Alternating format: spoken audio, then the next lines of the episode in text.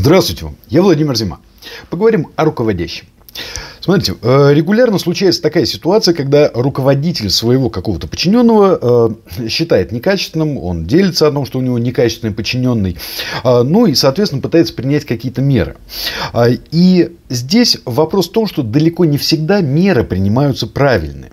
Поэтому я решил дать небольшую подсказку и разделить вот эту вот некачественность на четыре категории. А, и э, как раз проанализировав, в какой категории отсутствие качества у вашего сотрудника, а, вы сможете создать план действий в отношении его работы. А, и причем иногда некоторые некачественные люди окажутся очень даже результативными, но, правда говоря, некоторые окажутся действительно некачественными. Окей. Итак, в какие ситуации у нас попадают сотрудники? Первый вариант – а, сотрудник подходит, все время спрашивает, а с кем мне вот это решать? А как мне решить вот такой вопрос? А кому мне письмо писать? И так далее. А, вы даете ему какое-то задание. Первое время он может даже этого не спрашивать, да? Ну вот что-то не клеится, не клеится у него. И вдруг оказывается, что он просто не знает пути решения организационных вопросов. Он не знает, с каким коллегой связаться и так далее.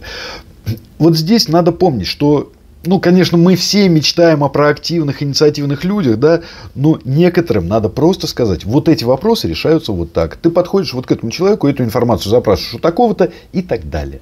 И он начинает нормально это делать.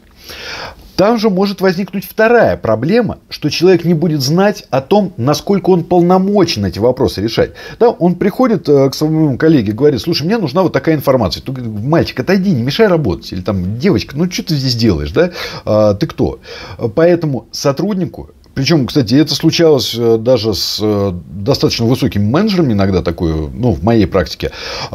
Этому сотруднику нужно объяснить его полномочия, его права и к кому он будет апеллировать в случае, если вопрос все еще не решается. А, Причем, кстати, очень рекомендую в таких случаях, когда говорят, там, не мешай работать, э, там, мы позже сделаем и так далее, а, переходить на письменную форму общения. Вот э, это сотрудникам своим рекомендуйте, это хорошо работает, потому что от слов отвязаться гораздо легче, чем от письма. Вторая проблема бывает нехватка профессиональных знаний и умений. Да, даже когда мы принимаем на работу специалиста, который там определенным образом показал, что он специалист, у него могут быть определенные провалы в знаниях и умениях. А как мы это выясняем? Да? Ну, соответственно, здесь очень легко. По качеству выполненного задания. А, и по тому, как человек объяснил недостаток качества выполненного задания. Где-то вы увидите, что он поленился, а где-то, что он просто не знает. Если просто не знает, не спешите его учить. Вот это важно. Дайте ему задание научиться и представить вам результаты этого обучения.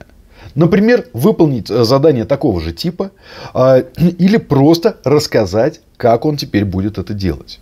Ну, это как минимум, да?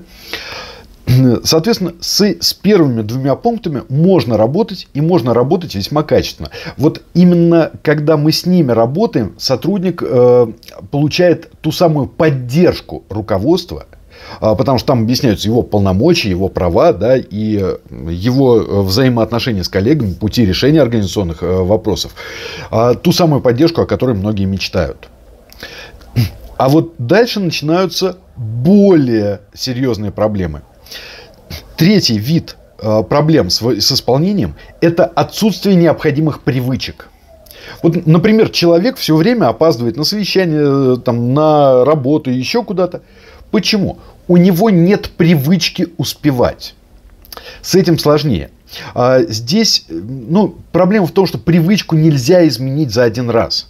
То есть э, вы можете ему 20 будильников поставить, сами на нем, над ним встать, да, и все равно там он из дома выйдет так, что все равно задержится. Здесь нужно действовать поэтапно. Если вы захотите менять его привычки. А, то есть здесь регулярные взыскания, никуда вы от них не денетесь, и регулярные увещевания. Лучше всего это делать в форме обратной связи управленческой, про которую я говорю постоянно и которая в книге «Инструмент руководителя» описана, а, для того, чтобы человек сам вам предлагал варианты, а, для того, чтобы он сам рассказывал, как он исправит ситуацию. Но имейте в виду, привычка быстро не меняется. То есть на исправление небольшого элемента привычки иногда уходит год, а иногда и больше. Так что смотрите сами, э, стоит ли оно того возиться с э, привычками сотрудников.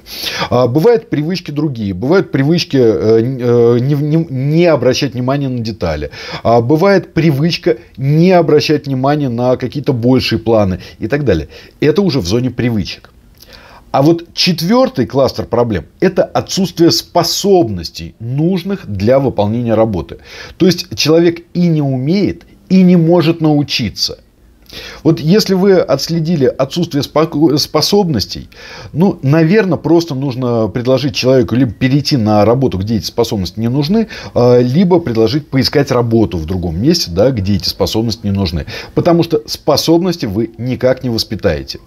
А теперь самая большая ошибка руководителей. Некоторые руководители настолько хотят верить в людей, что верят, что у них появятся способности. Но это невозможно. Просто невозможно. А, потому что способности развиваются годами, если их целенаправленно развивать. Так что ну, если честно, лучше не портить себе нервы, не пытаться там человека тащить, тащить, тащить, а, потому что э, способности к абстрактному мышлению, например, ну, если и появляются, я такого не видел, если честно, что у человека его не было, потом возникло. Способность к системному анализу не видел, чтобы не было, потом возникло. А, может быть, вы видели, может быть, вы наблюдали, ну, это в моем опыте, да, делюсь своим. А, так что, если у человека нет определенных способностей, то значит ему нужно выбрать работу либо попроще, либо иногда посложнее, да, а, потому что у кого-то нет способности к рутинной работе, такое тоже бывает. Ну, ну в общем, нужно думать о том, чтобы сменить ему род деятельности. Ну, вот как-то так. А, так что, зная вот эти четыре а, таких источника проблем с рабочим поведением, вы можете понять, во-первых, сколько усилий вложить, во-вторых, во что усилия вложить, и в-третьих, стоит ли их вкладывать. Напомню, первое, отсутствие организационных знаний, то есть, когда человек не знает, как решаются вопросы в организации. Второе, нехватка или отсутствие профессиональных знаний, чаще нехватка именно. Третье, отсутствие необходимых привычек. И четвертое, отсутствие необходимых способностей. Ну, а дальше уже, что с этим делать, решайте сами. Пока.